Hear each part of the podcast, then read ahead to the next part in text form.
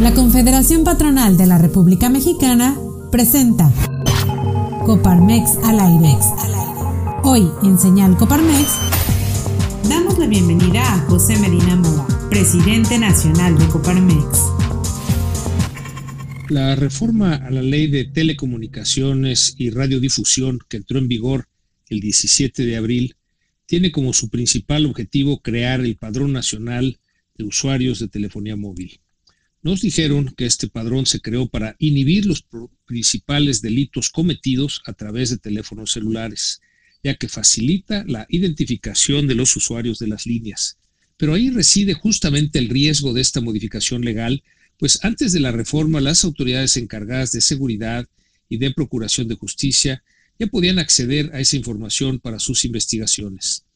La creación de este padrón representa un enorme riesgo de que los datos biométricos de todos los que tenemos una línea celular queden sometidos a un manejo discrecional de las autoridades y de los operadores. La reforma constitucional de 2014 en materia de transparencia otorgó al INAI la facultad de velar por los derechos de acceso a la información y de protección de datos personales y le encomendó la atribución de promover acciones de inconstitucionalidad contra las normas que puedan afectarlos. Es por ello que el INAI ha advertido que esta reforma es violatoria del derecho a la protección de datos personales, al tratar datos biométricos sensibles y afecta a los principios de proporcionalidad, seguridad y certeza jurídica. Esto es porque se pretende recabar datos biométricos que se asocian a una única persona y constituyen características insustituibles. Es muy preocupante esta disposición porque mientras nuestra contraseña de correo o nuestro NIP bancario lo podemos cambiar cuantas veces sea necesario, nuestros datos biométricos son únicos, por lo que si no se maneja adecuadamente el padrón, el daño podría ser irreparable. El mismo INAI ha considerado que la medida consistente en la entrega de datos personales y biométricos para registrar una línea celular podría no ser idónea ni proporcional, ya que no se demuestra una relación directa entre la existencia de ese padrón y una mejor investigación y persecución de delitos. Desde Coparmex respaldamos al INAI en su decidida defensa en favor de los derechos de los ciudadanos y de sus datos personales.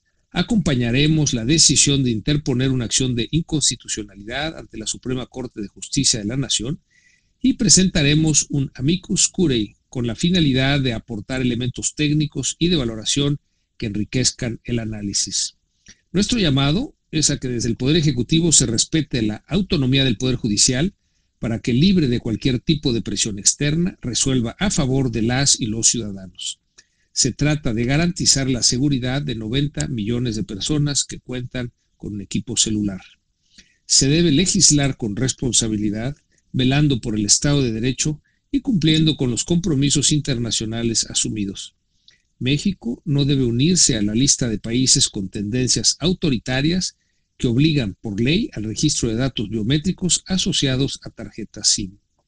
Creemos que es falaz el argumento bajo el cual se pretende hacer creer que por defender la seguridad de las personas se debe poner en riesgo su propia seguridad mediante un manejo incierto en sus datos biométricos. El riesgo es muy grande para todos los usuarios de telefonía móvil y por eso en Coparmex exigimos respeto a la privacidad de los datos personales de todos los mexicanos. Gracias por acompañarnos en un episodio más de Coparmex al aire. Te invitamos a conectar con nosotros. Búscanos en redes sociales como Coparmex Nacional.